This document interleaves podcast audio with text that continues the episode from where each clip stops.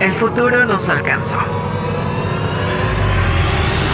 La inteligencia artificial está presente en toda nuestra toma de decisiones. El algoritmo ha sido colocado como un proveedor de la verdad absoluta, administrando qué es lo bueno y lo malo para ti.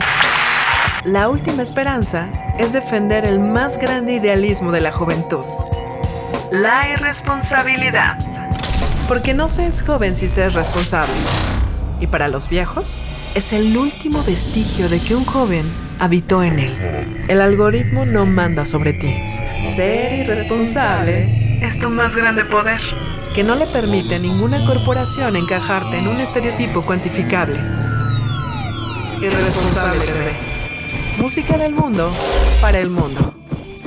Disponible en Facebook Live, YouTube, Instagram, Twitter, Apple Music, Spotify, Amazon Music.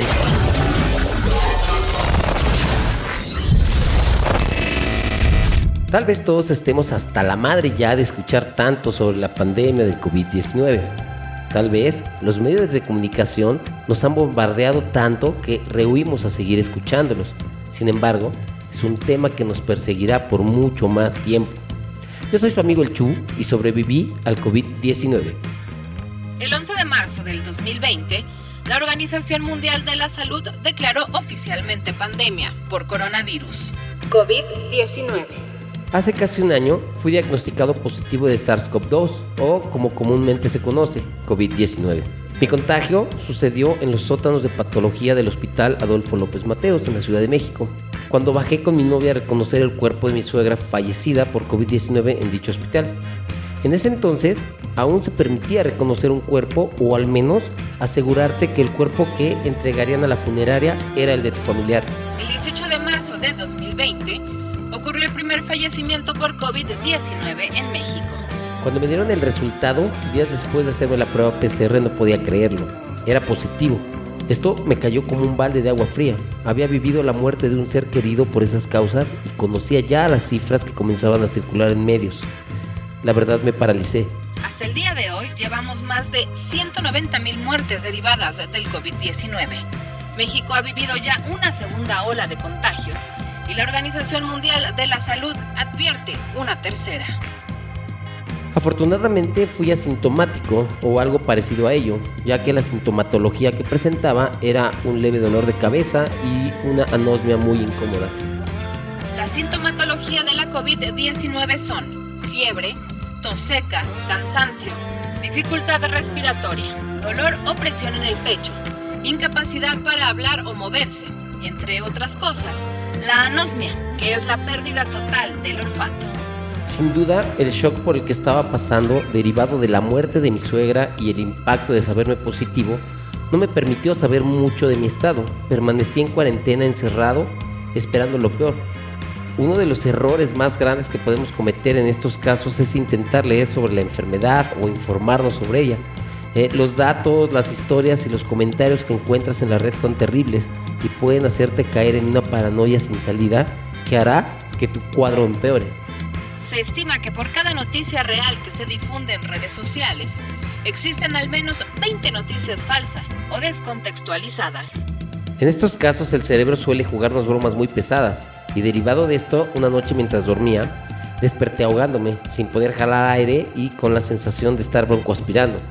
Como pude, salí de la cama y logré llegar al jardín. Caí hincado pensando que el COVID me había ganado y que moriría. Al estar hincado comencé a vomitar todo aquello que había cenado, bastante por cierto. La ansiedad me había hecho llegar a ese límite.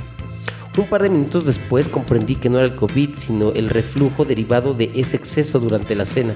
La sugestión es uno de los fenómenos más interesantes de cuantos tienen lugar en la mente humana.